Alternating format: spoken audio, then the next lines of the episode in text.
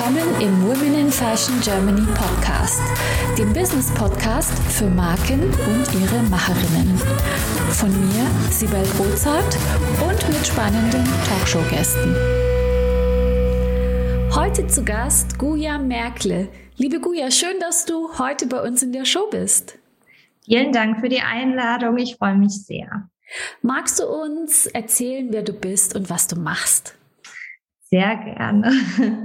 ähm, ich bezeichne mich immer gerne erst als Goldaktivistin und erst dann im zweiten Punkt als Unternehmerin, weil mein Schmucklabel, was ich 2015 gegründet habe, tatsächlich aus dem Aktivismus entstanden ist. Mm, und zwar komme ich aus einer Schmuckfamilie, hatte mit Schmuck aber immer nicht viel zu tun. Ähm, ob das jetzt, ich weiß nicht, diese natürliche Abneigung ist gegen das, was die Eltern machen, dass man sagt, das möchte man auf gar keinen Fall auch machen oder weil es so gegenwärtig war, dass ich es irgendwie nie so als irgendwas Besonderes wahrgenommen habe, bin ich erstmal einen ganz anderen Weg eingeschlagen. Und erst nach dem Tod meines Vaters, der sehr plötzlich verstorben ist, als ich 21 war, wurde ich dann mit seinem Unternehmen wieder konfrontiert, ähm, weil ich das quasi übergeben bekommen habe. Es war ein kleines, feines Schmucklabel, aber doch sehr, sehr erfolgreich. Und ich war so überfordert, dass ich das wirklich einfach sehr erfolgreich gegen die Wand gefahren habe und mich das dann doch so bewegt hat, dass ich mich auf die Suche gemacht habe. Ich habe mich quasi auf so eine Schmuck, ich wollte verstehen, was Menschen an Schmuck so fasziniert. Und im Rahmen dessen bin ich tatsächlich in Peru auf einer Goldmine gelandet und dieses Erlebnis, das war so dieses life-changing Moment. Ne? Also da habe ich wirklich äh, kurzzeitig den Glauben an die Menschheit verloren, weil ich gesehen habe, wie Gold abgebaut wird. Ich hatte mir bis dato nie darüber Gedanken gemacht. Das war halt immer da Gold. Und das war dann so ein Moment, wo ich gedacht habe, okay, wow, mein erster Impuls war, zum Glück habe ich das Unternehmen äh, gegen die Wand fahren lassen, aber eben der zweite, ja, der zweite Moment war dieses, okay, ich, ich habe es jetzt gesehen, ich habe jetzt auch eine Verantwortung, ich möchte das verändern. Und daraus ist quasi, also aus dem Gedanken ist das Schmucklabel Vieri entstanden. Ähm, und wir machen einen schönen Schmuck, äh, Echtschmuck, 18 Karat, aber das Universum drumherum, deswegen will ich mich immer nicht so darauf reduzieren, weil da gehört noch viel mehr dazu. Wir haben eben die Stiftung, wir versuchen aufzuklären und genau, aber wir machen auch Schmuck und das macht auch sehr viel Spaß. Magst du uns so ein bisschen erzählen, wie, der, wie, der, wie das Gold abgebaut wird da in Peru? Was sind das für, wie muss man sich das vorstellen? Was sind das für Umstände? Mhm. Also man muss generell unterscheiden zwischen Large-Scale Mining, also das Indust der industrielle Goldabbau und eben dem Small-Scale Mining. Und dieses Small-Scale Mining, das habe ich quasi gesehen in Peru. Das ist, wie der Name schon sagt, das sind quasi Menschen, die sich versammeln zu Communities und die so ein bisschen auf eigene Faust Gold abbauen. Oft, weil sie keine Alternative haben, weil sie eben, weil nichts da ist, manchmal auch, weil sie unter falschen Umständen dort reingetrieben werden, dann nicht mehr rauskommen. Und das ist wirklich so, dass die Leute eigentlich gar nicht so richtig wissen, wie man Gold abbaut, also wie man unter Tage fördert am Ende und wirklich mit, mit, mit, mit sehr einfachen Werkzeugen. Ähm, in Peru ist, ist es noch der Untertagebau, also da macht man Schächte. In, ähm, auf dem afrikanischen Kontinent buddelt man Löcher in die Erde und dann sprengt man und trägt quasi dieses Golderz ab, also an, anhand dieser Goldader und dann ähm, wird dieses Golderz quasi zermahlen zu einem feinen Sand. Es wird alles per Hand gemacht, sehr rudimentär und dann passiert quasi der, der sehr schädliche Moment, dass man Quecksilber braucht, um oder Cyanid, also beides hochgiftige Stoffe, ähm, um eben das Gold zu binden, also zu lösen aus dem Erz. Und dieses Quecksilber das wird einfach ohne Schutzmaßnahmen, also ohne Masken, mit den Händen angefasst, eben dazugegeben. Am Ende muss das ganze Goldamalgam, was sich dann bildet, auch noch verbrannt werden und gewaschen werden. Und das passiert halt in der freien Natur. Und das ist sowohl für den menschlichen Organismus wirklich super schädlich. Ähm, also man, man hat wirklich Rückbildung der Organe des Nervensystems. Das Nervensystem wird angegriffen. Wenn jetzt eine schwangere Frau damit in Verbindung kommt, dann passieren entweder Fehlgeburten oder auch Missbildungen bei, bei, den, bei den ungeborenen Kindern. Und das Ganze wird dann natürlich auch einfach in, in die Umwelt gegeben, so dass eigentlich alles kontaminiert ist und, und stirbt, was, was in dem Umkreis ist. Und ähm, es ist eben auch umwelttechnisch, gerade dieses Small-Scale-Mining, oft eine ganz große ähm, ja, Katastrophe, weil um ein Gramm Gold zu schürfen. Ein Gramm brauche ich max, also minimal, um einen Ring zu machen. Also ohne, weniger als ein Gramm wird schwierig, ein Schmuckstück zu machen. Und dieses Gramm, das ist super wenig. Dafür muss eine Tonne Gestein einmal bewegt werden. Also nur, dass man sich das mal vorstellt, was das für Dimensionen sind. Und hinzu kommt tatsächlich, also um mal so ein paar Zahlen zu haben, 25 bis 35 Millionen Menschen, also wirklich wirklich viel, also quasi fast halb Deutschland, wenn man so möchte, arbeiten in diesem informellen Sektor des Small-Scale Minings und davon eine Million Kinder weltweit. Also Gold wird hauptsächlich abgebaut auf dem lateinamerikanischen Kontinent, aber auch auf dem afrikanischen Kontinent, dann auch in Asien. Da kriegt man aber nicht viel Zahlen, weil das sehr geschlossen ist. Weiß auch niemand so richtig, wie das da vonstatten geht.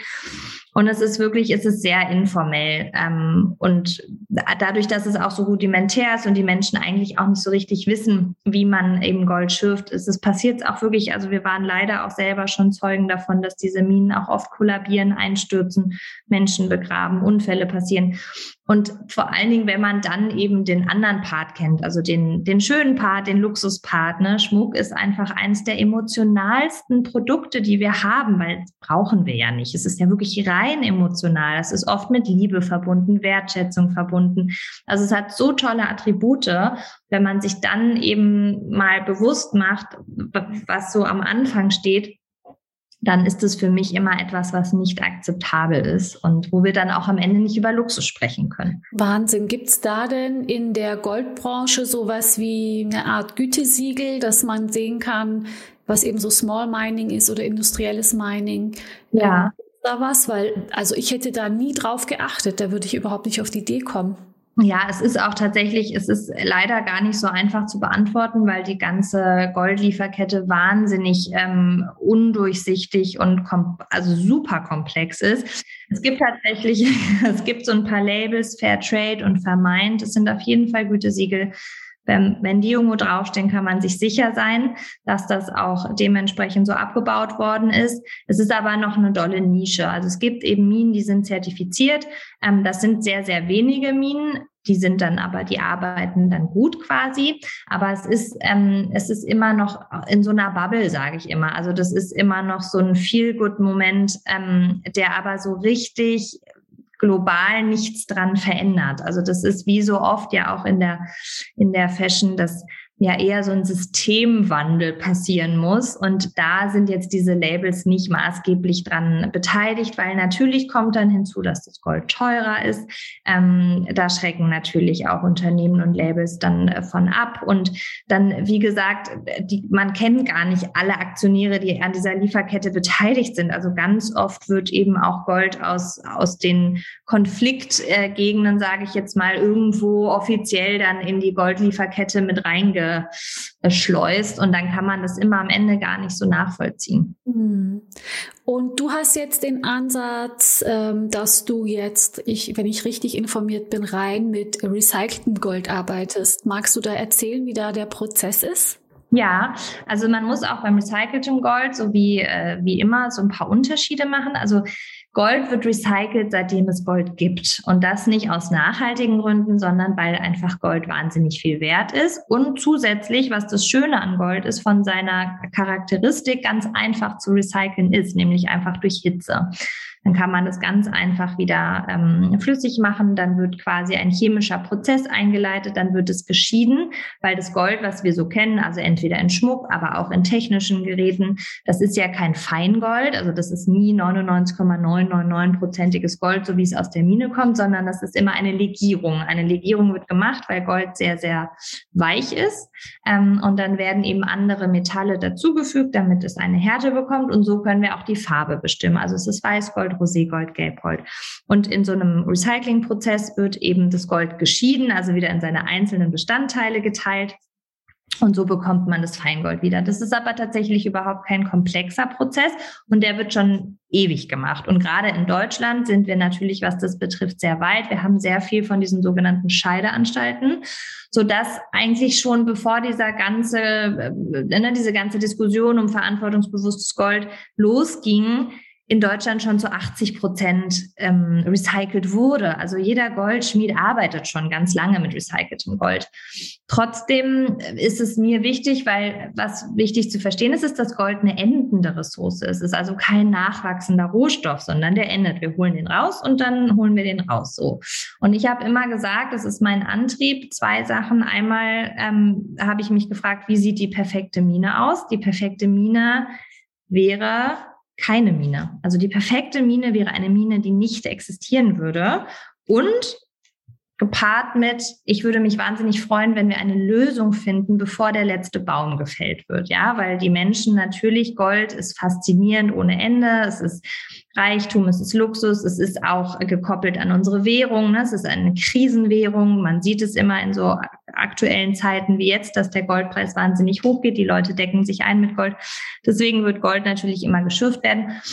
Und trotzdem denke ich, Kreislaufwirtschaft ist einfach gerade beim Gold ein wahnsinnig spannendes Thema, weil es so einfach ist zu recyceln, was du ja bei Fashion und bei, bei, bei Garns gar nicht hast. Das ist ja eine Katastrophe, das zu recyceln. Und das ist der große Vorteil bei Gold. Allerdings muss man unterscheiden, ob man jetzt ähm, nur äh, quasi Altschmuck recycelt oder, und das machen wir eben, Elektroschrott. Also in Elektroschrott ist auch Gold vorhanden, ganz minimal. Da komme ich aber wieder auf mein Beispiel zurück. Ein Gramm Gold in der Natur muss man eine Tonne Gestein bearbeiten. 40 Handys, wenn ich die recycle, kriege ich auch ein Gramm Gold raus. Wenn man jetzt natürlich mal so eine Tonne Gestein neben 40 Handys legt, dann ist der Haufen mit den 40 Handys sehr, sehr, sehr viel kleiner als die Tonne Gestein. Und ähm, da gibt es mittlerweile auch wirklich ganz viel Technologien und auch Recyclinganstalten, die sich natürlich darauf spezialisiert haben. Und dazu kommt natürlich aber, dass es wichtig ist, dass wir wissen, wie recycelt man denn eigentlich äh, so, so Handys? Ne? Viel davon werden weggeschmissen, einfach in den Hausmüll oder sie liegen bei uns zu Hause in den Schubladen rum. Und damit verhindern wir natürlich, dass es in den Kreislauf zurückgeht. Also da ist, glaube ich, einfach Aufklärung wahnsinnig wichtig. Aber am Ende ist das eine sehr, sehr glaube ich, zukunftsfähige und nachhaltige Art und Weise, wirklich diesen endenden Rohstoff immer wieder in den Kreislauf zurückzugeben. Und da pushen wir schon sehr hin und versuchen, A, Aufmerksamkeit zu schaffen. Und dann muss man das natürlich marketing-wise auch gut verpacken, weil es hört sich jetzt erstmal nicht so sexy an zu sagen, unser Gold kommt aus, äh, aus recyceltem Elektroschrott. Ne? Also wir nennen das Ganze dann Urban Mining, was ein viel schönerer Begriff natürlich ist. Und ähm, ja, da sind wir noch ganz am Anfang, aber es hat viel Potenzial. Du bezeichnest dich ja als Goldaktivistin. Aber irgendwann hast du ja angefangen zu gründen und hast dieses Business Case aufgebaut. Magst du uns da so ein bisschen mitnehmen? So die Anfänge, wie, wie bist du dazu gekommen? Wie kam es auf die konkrete Idee mit dem Elektroschrott? Wie hast du da einen Businessplan aufgestellt? Mhm, sehr gerne. Ich habe tatsächlich nach eben diesem Life-Changing Moment in, in Peru habe ich erstmal eine Stiftung gegründet, um auf das Thema aufmerksam zu machen. Und ich habe mir in meiner Naivität ähm, und da kann man mal sehen, wie wichtig Naivität ist, weil sonst wäre ich, glaube ich, nicht an dem Punkt, an dem ich jetzt bin. Aber ich habe mir in meiner Naivität überlegt, das ist super easy. Ich mache da so eine Stiftung, dann spreche ich alle großen Schmucklabels an und dann machen wir da richtig gute Projekte. Das hat natürlich überhaupt nicht funktioniert, weil es hat niemanden interessiert damals. Das war 2012, also vor zehn Jahren. Da war das Thema noch, ich habe Drohbriefe bekommen, dass ich die Büchse der Pandora nicht öffnen soll. Also da war das noch überhaupt nicht in aller Munde, das ganze Thema. Und es hat also überhaupt alles gar nicht so funktioniert, wie ich mir das vorgestellt habe. Dann hatte ich noch so ein paar alte Schmuckstücke von meinem Vater. Mein Vater hat Haute Joaillerie gemacht. Also der hat nicht mal Feinjewelry gemacht, sondern wirklich sehr, sehr große Schmuckstücke. Ähm, die habe ich dann versucht zu verkaufen, um mit dem Geld die Stiftung zu finanzieren. Das hat alles nicht funktioniert. Es war wirklich wahnsinnig ähm, frustrierend, aber ich habe nicht locker gelassen, weil es war mir so klar, ich, ich, ich möchte diese Industrie verändern. Und dann kam tatsächlich 2014 war dann dieser Moment, okay, alle sagen ständig, es geht nicht, es geht nicht, man kann es nicht, es funktioniert nicht. Dann mache ich es selber. Also das war, glaube ich, wirklich so ein bisschen diese Trotzentscheidung war eigentlich der Grundstein fürs Gründen. Und dann habe ich angefangen 2014 tatsächlich mit dem Produkt. Ich habe mir überhaupt noch gar nichts überlegt, ähm, was äh, Businessplan-wise äh, wichtig wäre. Es ist alles noch aus dieser Naivität getrieben worden. Und dann habe ich angefangen, äh, ein Produkt zu entwickeln, weil ich gesagt habe, okay, ich mache jetzt selber echt äh, Goldschmuck aus quasi nachhaltigen Materialien, aus recyceltem Material. Muss aber, und es war mir klar, das Produkt muss trotzdem sexy sein. Also das Produkt alleine müsste sich auch verkaufen, ohne dass es nachhaltig ist. Nur Nachhaltigkeit ist nämlich nicht der Verkaufstreiber. Das Produkt muss auch schön sein. Und deswegen habe ich Spannende, weil das ist ja. ja. auch in der Modebranche so. Es war ja teilweise waren ja Brands sogar, das sprechen wir immer wieder an, nachhaltig und haben es nicht kommuniziert, weil das irgendwie so sogar fast wie so eine Bremse gewirkt hat oder so unsexy gewirkt hat, ja. Total. Also es ist faszinierend gewesen. Und das muss ich sagen, das hatten wir auch am Anfang. Also ich habe dann dieses Produkt entwickelt. Ich habe mich wahnsinnig darauf konzentriert, etwas zu schaffen, was es noch nicht gibt was gar nicht so einfach ist im Schmuckbereich. Habe dann die Wolkenkollektion entwickelt, die ähm, zum Glück super gut ankam. Habe aber getrieben von dem, was ich kannte, sehr große Schmuckstücke kreiert sehr teure Schmuckstücke und habe dann tatsächlich auch sehr naiv mein Business gegründet. Also ich habe dann einfach eine GmbH gegründet und gesagt, das wird schon. Ich mache jetzt Schmuck und der ist, der ist, der ist einfach das Nachhaltigste, was da draußen ist. Wir schaffen Impact, wir, wir finanzieren die Stiftung. Das ist nämlich so wichtig, dass das eine ist natürlich das ganze Recyceln und, und dass wir auf die Materialien achten. Das andere ist aber ja der holistische Ansatz zu sagen, nur weil ich hier mein Produkt aus recycelten Materialien schaffe, verändert sich ja im globalen Süden gar nichts. Das heißt, wir müssen holistisch denken und gleichzeitig gucken, woran liegt das denn, dass die Menschen unter den Umständen Gold abbauen? Das liegt daran, weil keine Alternativen da sind. Also unterstützen wir alternative Einkommensquellen. Also das, das war alles so auf dem Papier war das so, wow, es, es gibt gar niemanden, der das nicht kaufen möchte.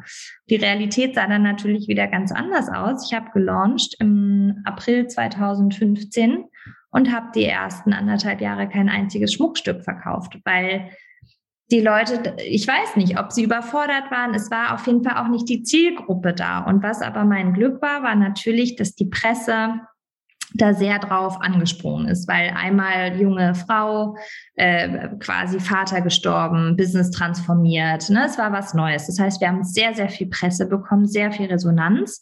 Ähm, und es meldeten sich mehr und mehr Frauen, die Interesse gezeigt haben am Produkt, aber dafür war das Produkt nicht richtig. Wir waren zu teuer. Und die Menschen, die sich quasi diese Haute Joaillerie hätten leisten können, die haben sich wiederum nicht so für die Geschichte interessiert, weil denen war das relativ egal. Die sind da weiter in ihrem Trott geblieben.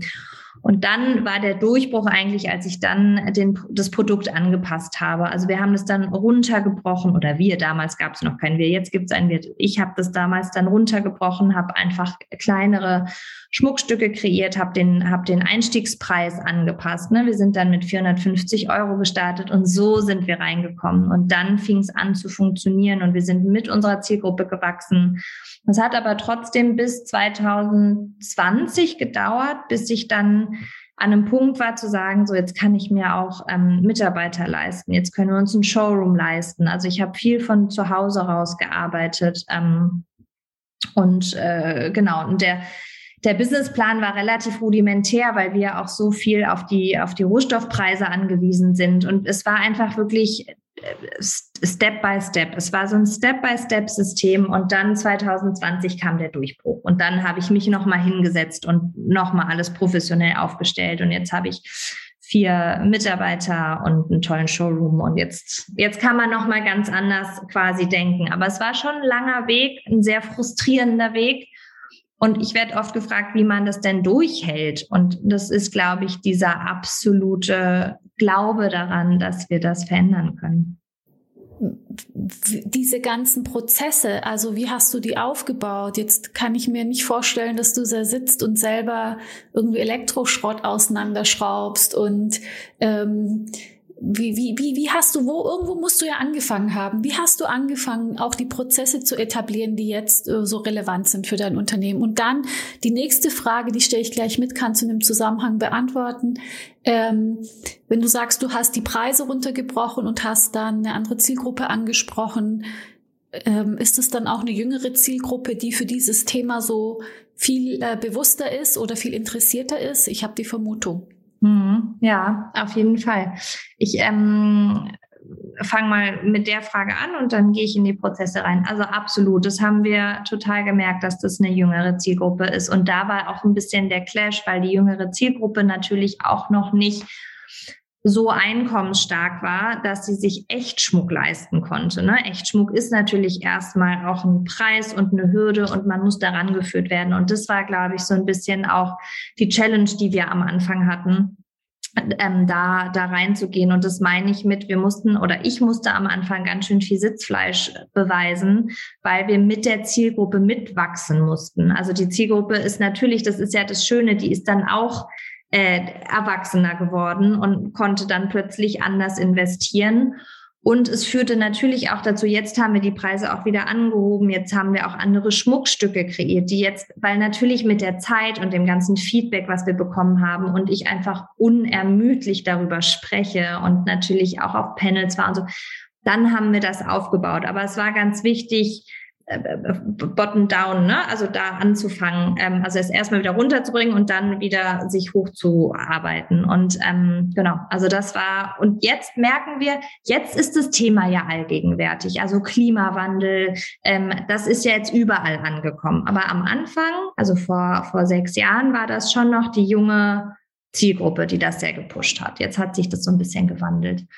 Möchtest auch du mit deinen vorhandenen Potenzialen, Fähigkeiten und Kenntnissen deine unverwechselbare Marke im Fashion- und Lifestyle-Segment aufbauen? Ich helfe dir gerne bei der Gründung deiner eigenen Marke, biete dir meine Erfahrungen, meine Plattform und den Zugang zu meinem exklusiven Netzwerk. Triff jetzt deine Entscheidung und vereinbare dein kostenfreies Vorgespräch auf womeninfashion.de slash mentoring.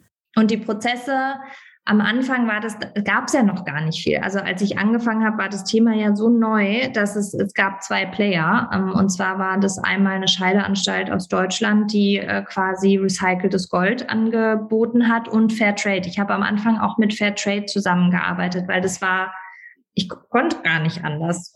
Und ähm, wir hatten also eine Kollektion aus Fairtrade Gold und eine Kollektion aus recyceltem Gold und haben so ein bisschen ausprobiert. Und die Prozesse konnte ich nur mehr und mehr aktivieren, weil die Branche so klein war und weil man natürlich dann das sich auch rumgesprochen hat. Da ist jemand, die möchte, dann wurde einem jemand vorgestellt, dann war ich natürlich auf den, den dementsprechenden Panels vertreten, ähm, in den Arbeitsgruppen vertreten, dadurch, dass es so eine kleine ähm, Blase immer noch ist. Es ist immer noch, also ich glaube, ich bin in jedem Panel nach wie vor drin, weil es einfach immer noch so eine kleine ähm, Gruppe an Menschen ist, die sich da wirklich für einsetzen. Und so wurde mir dann natürlich jemand vorgestellt, der sich darauf spezialisiert hat, Elektroschrott nun auch so. Und dann war ich der erste äh, Kunde für das Gold aus dem Elektroschrott. Und wir sind auch da gemeinsam gewachsen. Also eigentlich gab es nichts, worauf ich mich so ausruhen konnte oder mich quasi raufgesetzt habe, sondern wir sind auch mit den Partnern zusammengewachsen. Nur weil wir das Gold abgenommen haben, konnten die überhaupt weiter in die Prozesse gehen. Und so war es eher so ein Hand in Hand. Und ich glaube, das ging aber eben vor allen Dingen nur deshalb, weil es eben so eine kleine Industrie ist, die sich da auf den Weg gemacht hat. Und da unterstützt man sich so gut wie es geht. Und ähm, genau, aber es ist immer wieder faszinierend, auch wenn ich darüber rede, zu sehen, was in diesen fünf Jahren passiert, oder mittlerweile sind es ja sogar sieben Jahre passiert ist wo man jetzt steht. Und jetzt kann ich es mir natürlich aussuchen. Jetzt gibt es wahnsinnig viele ähm, Recycler, die sich auf Elektroschrott-Recycling äh, konzentrieren und so. Also jetzt ist es ein ganz anderer Punkt. Aber damals ist, und man ist witzigerweise, bin ich trotzdem noch bei meinen alten Partnern, weil das schweißt natürlich auch wahnsinnig zusammen, wenn man den Weg zusammengeht. Ne? Ja, und die Produktion ist, also die Beschaffung ist das eine und die Produktion ist ja das andere. Wie können wir uns den Produktionsprozess bei dir vorstellen?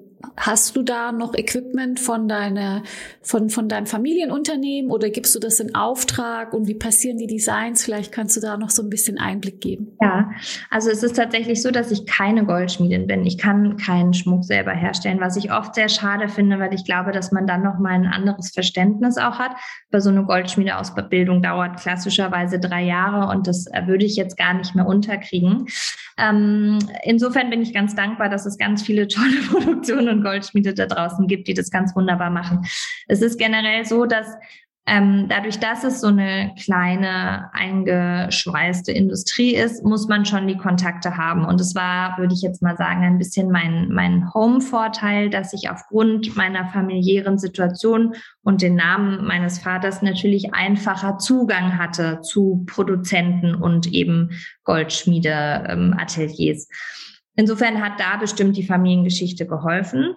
Ähm, generell ist es so, dass es auch tatsächlich ein bisschen challenging war mit den Produktionen, aber so nachhaltig zusammenzuarbeiten, weil auch die das nicht kannten. Das heißt, eigentlich ist es so, dass so eine Produktion kauft Gold bei einem gewissen Goldlieferanten ein und dann gibt man als Brand da einen Auftrag und die haben da ihre Ressourcen. Das ging ja nun bei uns nicht, sondern wir mussten unser Gold ja anliefern, was die eben eigentlich gar nicht so kennen, was auch wahnsinnig komplex und auch kostenintensiver ist, weil sie ja das Gold, was du anlieferst, immer geschlossen halten müssen. Das heißt, auch Gießprozesse das ist so ein bisschen kompliziert.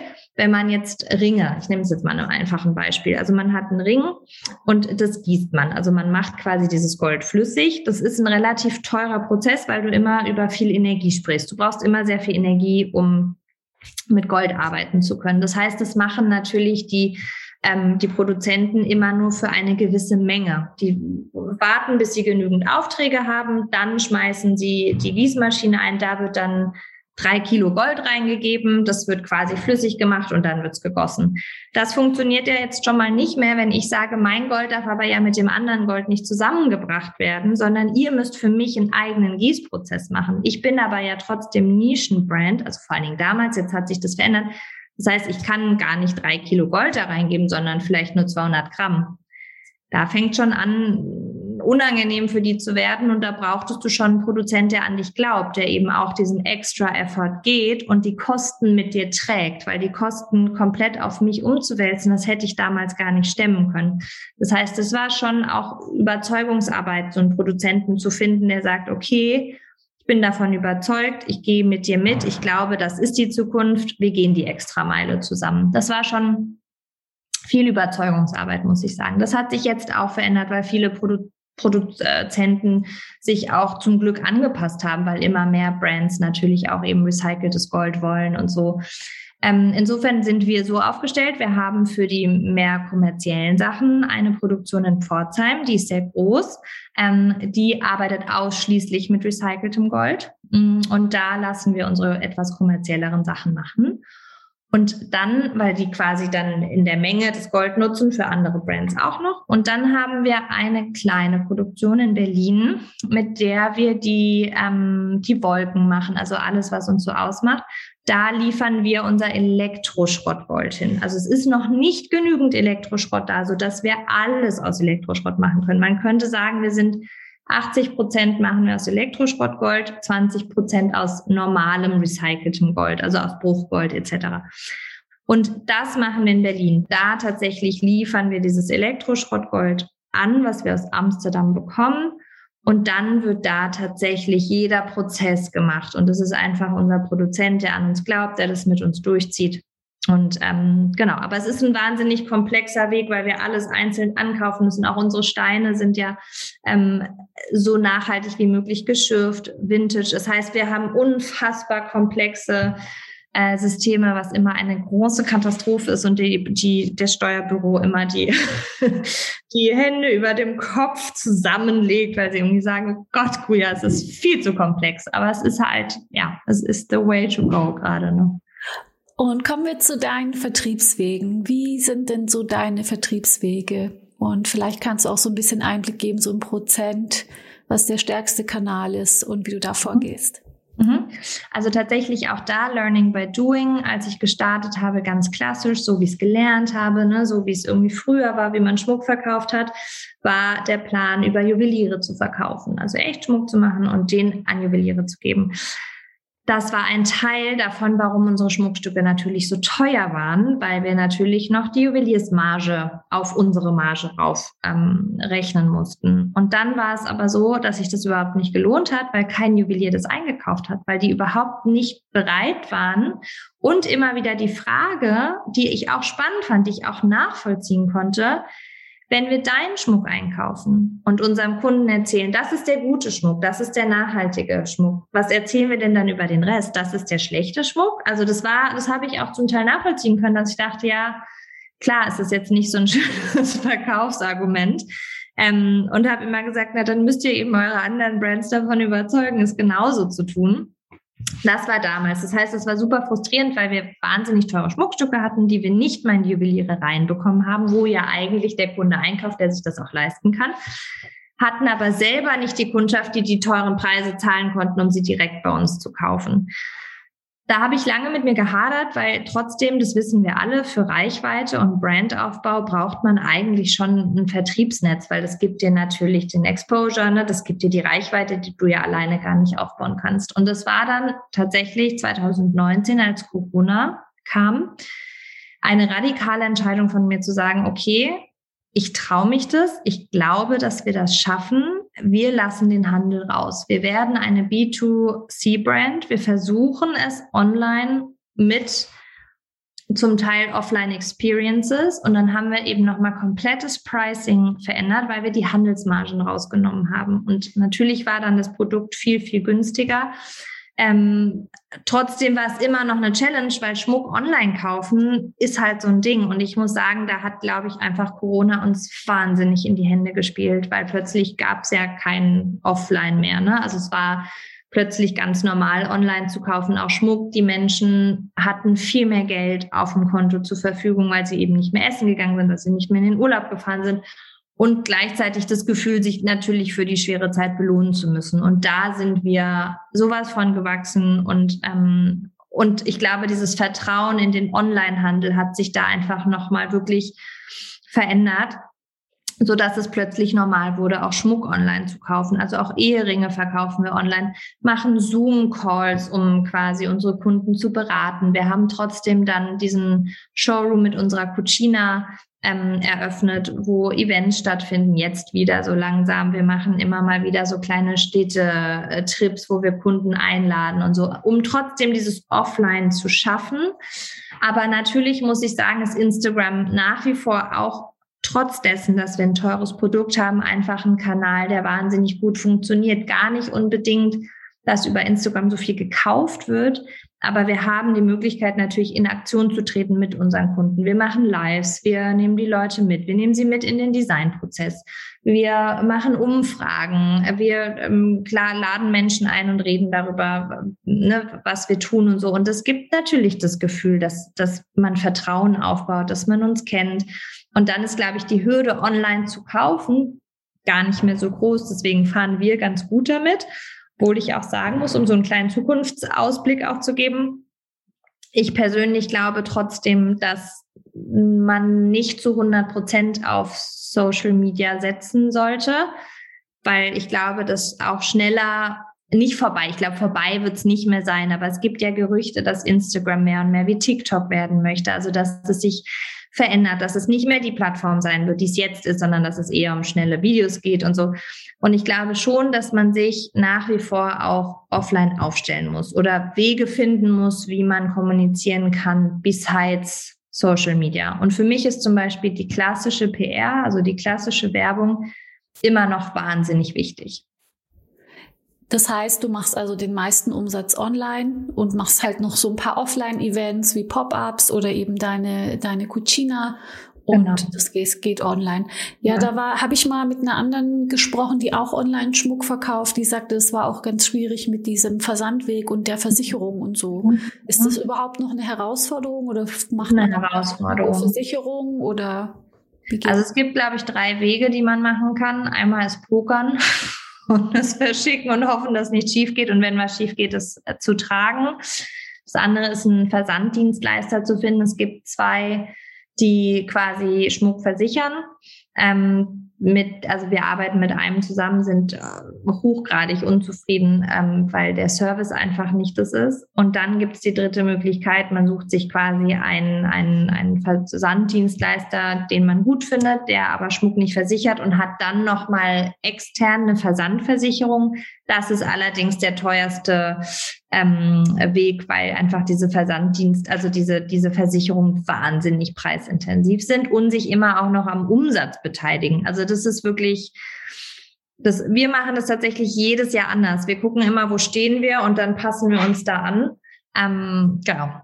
Aber es ist natürlich, also Schmuck ist ein Thema für sich. Wir verkaufen hier keine Haarklammern oder so, die man mal eben schnell ne, in, ins Paket legt und dann Wahnsinn, was du für ein Durchhaltevermögen hast. Das erinnert mich so ein bisschen an meinen, mein Accessoire-Label äh, Tashi, weil da war ich, habe ich genauso, es ist zwar nicht recycelt, doch es ist recycelt, aber es ist nicht in der Kommunikation das erste, sondern es ist einfach ein Nischenprodukt, das auch so schmuckhaft ist. Und ich glaube, ich hätte da ähnliche Herausforderungen wie du und habe das auch Learning by Doing ange, mhm. äh, angefangen und keiner kannte das und jedem musste man es erklären. Ich kann mhm. richtig nachvollziehen, wie viel Arbeit das ist und deswegen Chapeau, dass du so durchhältst und so weitermachst, finde ich ganz großartig. Und es ist auch mutig. Also toll, dass du so mutig bist und dich das auch traust, ohne zu wissen eigentlich, wo der äh, Weg hingeht. Und das kann ich eigentlich allen Gründerinnen und Gründern empfehlen, dass man einfach an seine Sache glaubt, mutig voranschreitet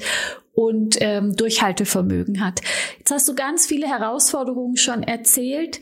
Ähm, Gibt es da eine, wo du sagst, die war ganz hart und mit der habe ich irgendwie gar nicht gerechnet? Oder hast du eigentlich schon, äh, es, es ist äh, die Summe der Dinge, sage ich mal so?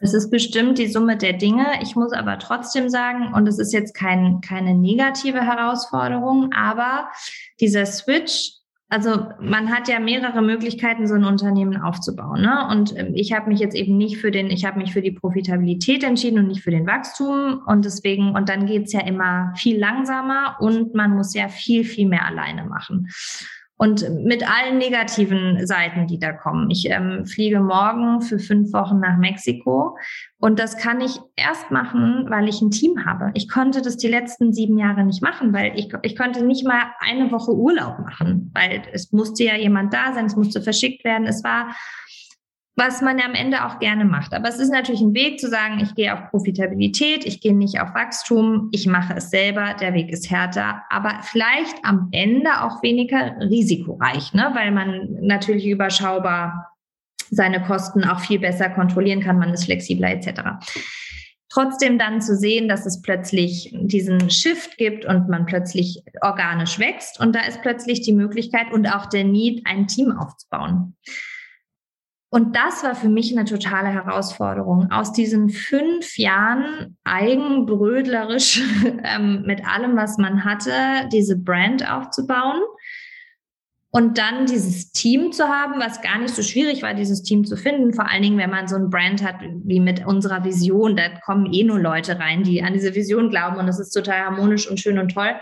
Aber plötzlich ein Team zu leiten, das hat mich total umgehauen. Das war eine so große Challenge für mich, aus diesem Blick zu mir hin auf den Blick zu dem Team. Wie motiviere ich die? Besides, es ist natürlich schon mal eine ganz große Erleichterung. Eben die größte Motivation ist die Vision, aber trotzdem musst du sie ja motivieren. Sie haben plötzlich Bedürfnisse.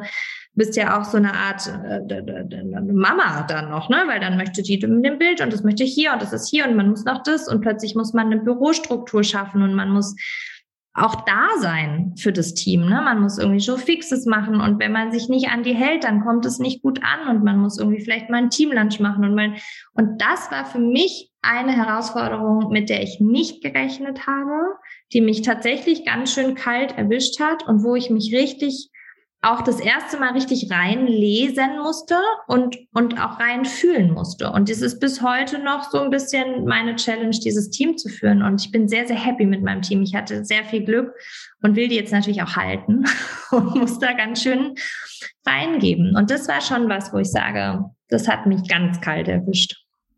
Kann ich auch nachvollziehen. Kommen wir zu deinen größten Erfolgen. Was war so für dich der größte Erfolg?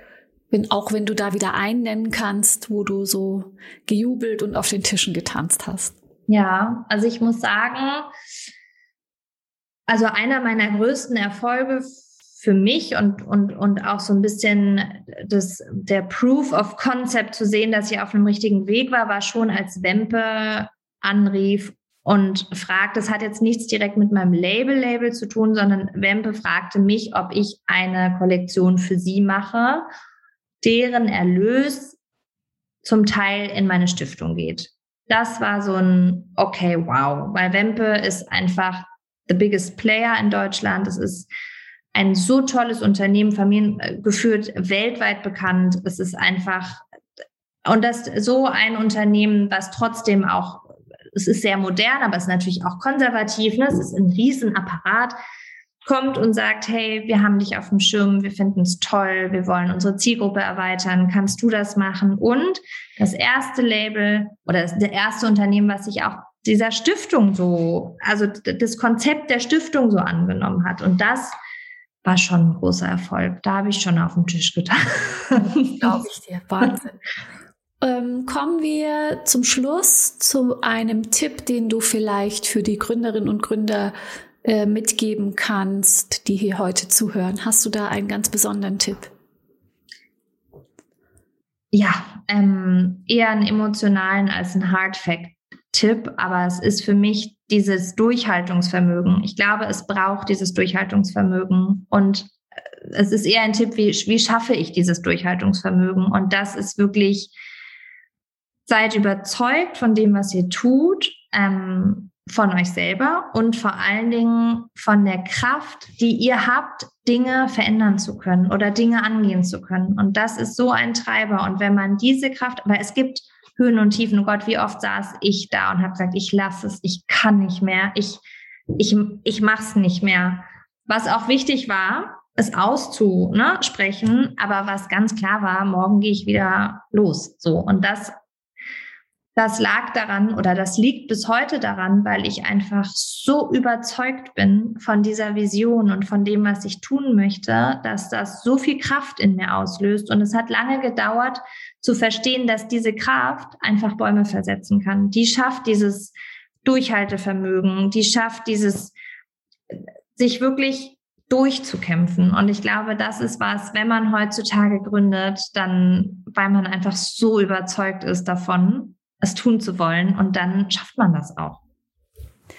Vielen Dank, liebe Guya, dass du dir die Zeit genommen hast und dass du uns so einen schönen Einblick in dein Unternehmen gegeben hast. Es hat richtig Spaß gemacht, dir zuzuhören. Vielen Dank. Danke dir.